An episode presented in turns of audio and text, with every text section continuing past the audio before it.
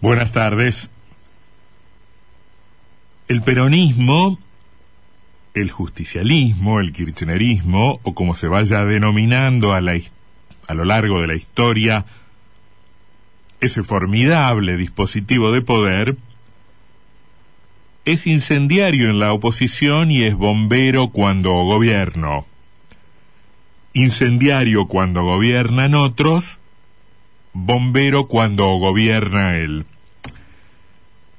Esto significa que su tarea en la historia nacional es en partes casi idénticas, en partes casi iguales, andar em, apagando incendios y provocándolos, porque el peronismo tiene 76 años de vida y de esos 76 ha gobernado 38 y, en los otros 38 años ha estado en la oposición. La mitad de su vida, exactamente la mitad de su vida, ha encendido fuegos para andar apagándolos durante la otra mitad.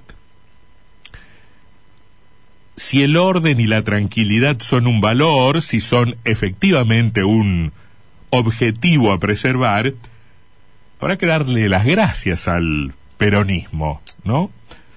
Porque mm, en un tiempo como este, tiempo de pandemia y tiempo de restricciones, un tiempo que esencialmente profundiza la desigualdad y que desgasta a los gobiernos y que renueva levantamientos populares en diferentes geografías del planeta, mientras esto ocurre, en la Argentina reina la calma, en general reina la calma.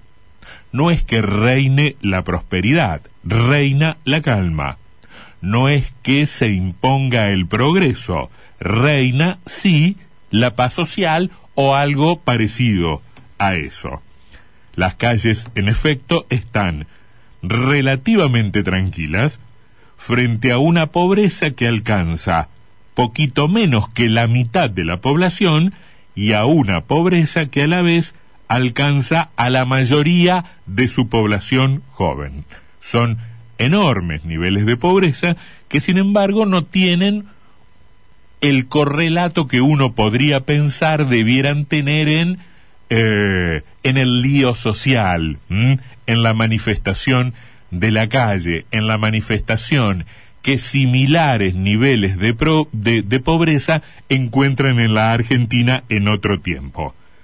Si la tranquilidad importa, si la armonía es un valor político, la existencia misma del peronismo, por esto que acabamos de decir, está justificada.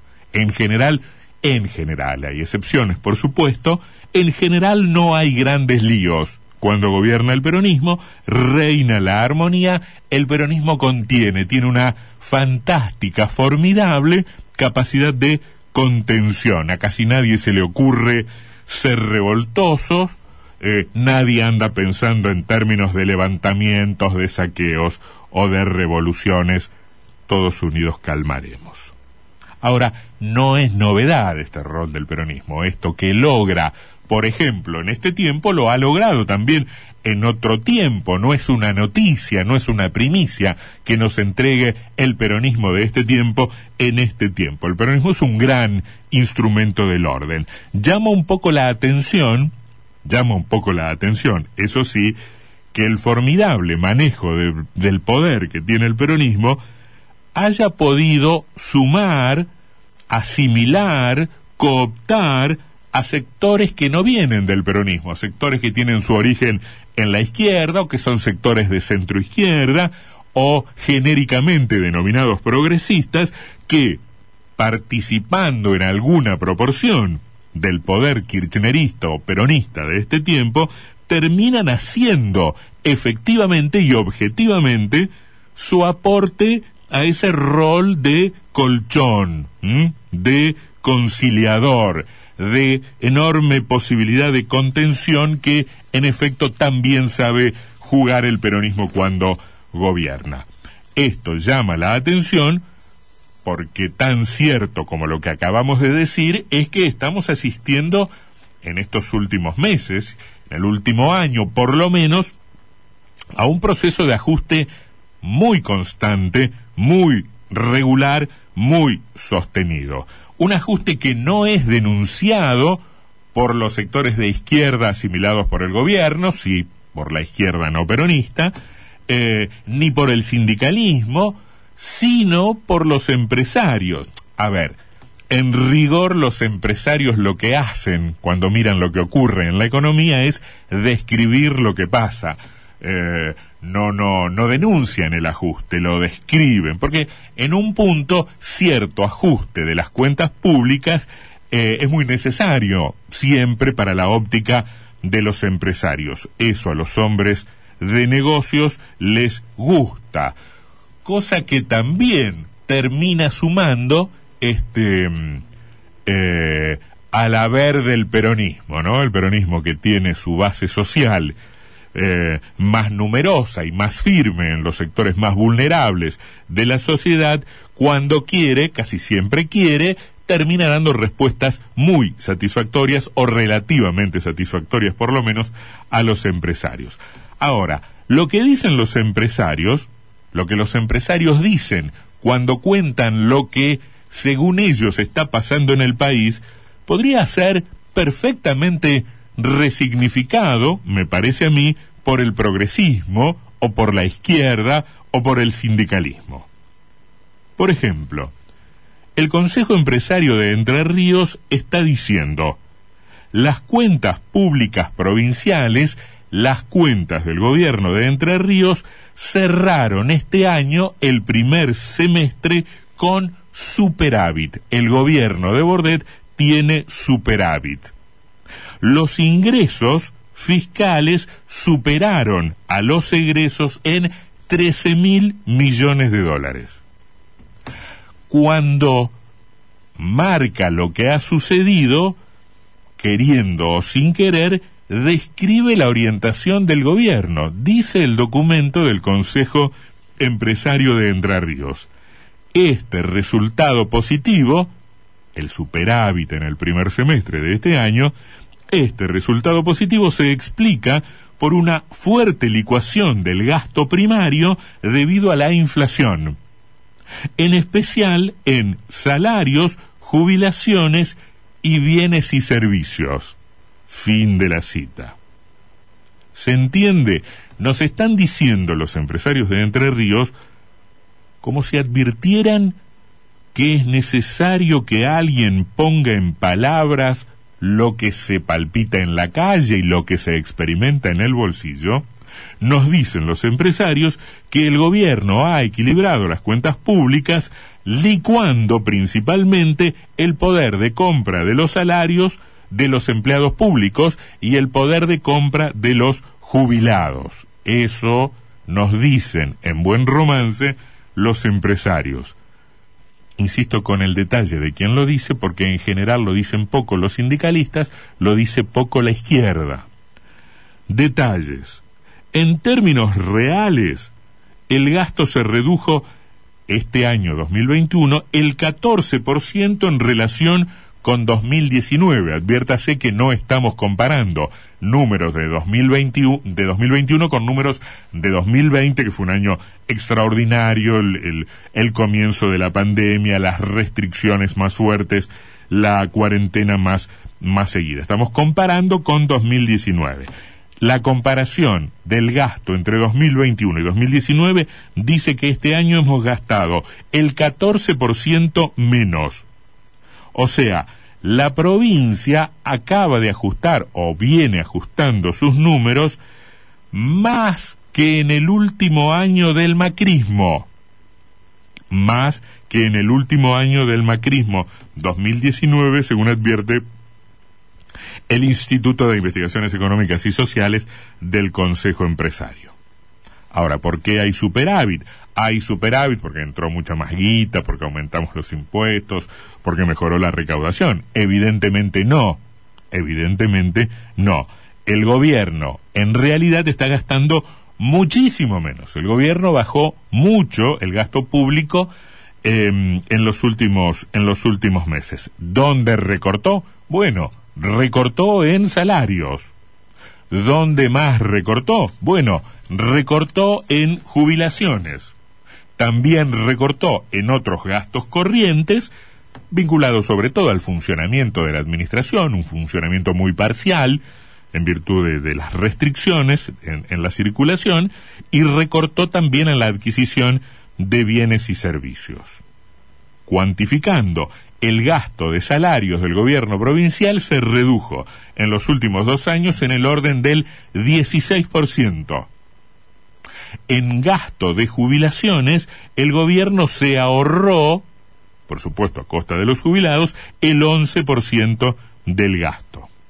Recuérdese, en buena parte del periodo que considera este informe del Consejo Empresario, estuvo vigente la ley de emergencia, por lo menos durante un año, la ley de emergencia que sancionó eh, Bordet, una ley de emergencia que sirvió de, instrumento de ajuste como sirvieron a su debido momento como herramientas del ajuste estructural de los años 90 las leyes de emergencia de, de entonces. A través de esa vía recortó, en efecto, salarios y jubilaciones.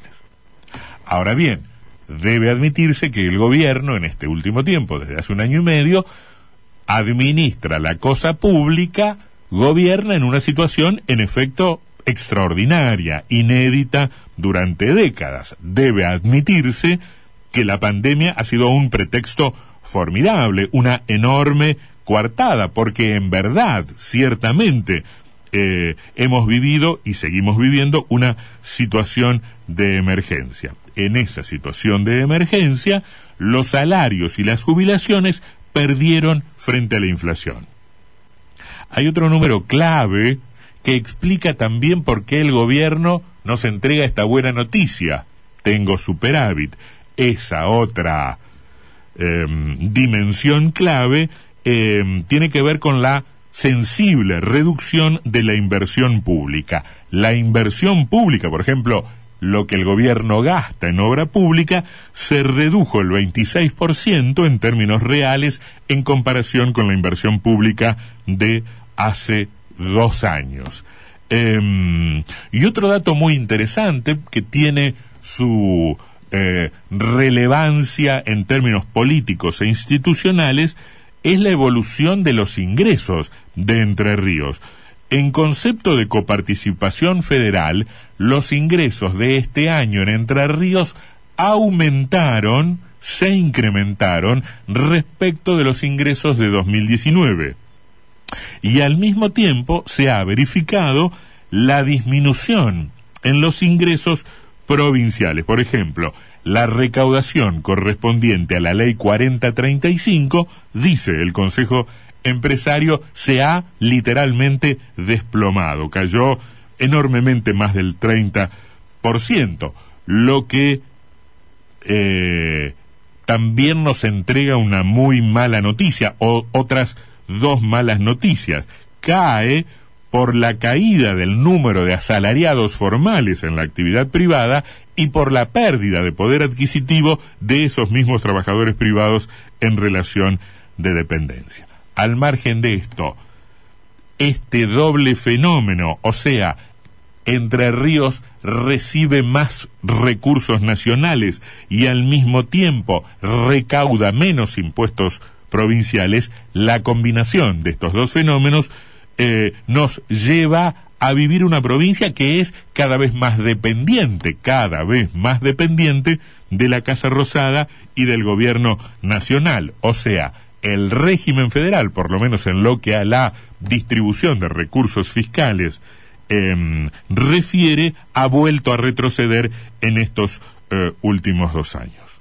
¿Qué más nos dice el Consejo Empresario, bueno, que este excedente, que sin dudas eh, para los empresarios es una gran noticia, es transitorio porque en algún momento el gobierno deberá incrementar los salarios, deberá recomponer las eh, jubilaciones, en algún momento la totalidad de los empleados públicos volverán a trabajar, el Estado adquirirá o readquirirá eh, su ritmo habitual y volverá a gastar lo mismo. Bueno, por todas estas cosas, eh, este equilibrio de las cuentas públicas es transitorio, por lo que se añade, atención con esto, que cuando se vuelva a esa normalidad y el Estado provincial quiera volver a hacer alguna economía, quiera volver a ahorrar, no tendrá más remedio que recurrir a la obra pública, que podar las partidas correspondientes a la obra pública. Es un detalle muy relevante, de primer orden, porque la obra pública en Entre Ríos se encuentra en niveles muy bajos, bajísimos, muy bajos. En los últimos 10 años, si se analiza la composición del presupuesto provincial, cuanto a salario, cuanto a educación, cuanto a seguridad, cuanto a, em, a, a hospitales, a salud, cuanto a trabajos públicos, uno advierte que lo que se destina a la obra pública se ha reducido de manera abrupta y sostenida, una constante en la última década. Conclusión o conclusiones. Bueno, los números del Estado están prolijos, en equilibrio, relativamente bien. Ahora, los problemas están en el sector privado. En todos los niveles del sector privado. Están en la actividad privada, están en la caída de, de la actividad, están en los problemas de rentabilidad de muchos sectores, están en la imposibilidad de sostener algunos negocios, están en los cierres de, pequeñas y medianas em, empresas. Y sobre todo se expresan también, y esto es más grave porque son los que tienen menos posibilidad de defensa, en la parte de la sociedad que vive de un salario. La parte de la sociedad que vive de un salario está realmente jorobada. porque Los números nos muestran que han perdido poder adquisitivo los que viven de un sueldo en el sector privado, en la fábrica, en el comercio, en el sector servicios, pero mucho más han perdido los que viven de un sueldo del sector público, de un sueldo o de una jubilación que paga el Estado. Siempre es cierto, se podrá eh, echar la culpa a la pandemia. Sería deshonesto mirar, considerar, analizar la realidad económica del país o de una provincia sin advertir que estamos en un tiempo extraordinario de, de pandemia. Eso es una ventanita que hay que tener todo el tiempo abierta. Ahora, con pandemia o sin ella, con coronavirus o sin él, eh, hay en marcha, en vigencia, un programa de austeridad muy ortodoxo, o que en general es ortodoxo en una situación extraordinaria, es muy clásico, es muy de manual, la inflación está licuando casi todo el gasto del Estado perjudicando a los más débiles. Cualquier conservador, a propósito de lo que decíamos al comienzo del comentario, cualquier amante del orden y la paz social refrendaría un programa que arrojase estos resultados. ¿Dónde hay que firmar? Seguramente preguntaría ante la propuesta. Estos son los números, este el superávit, esto los resultados, estos los efectos. No fue magia. Se llama ajuste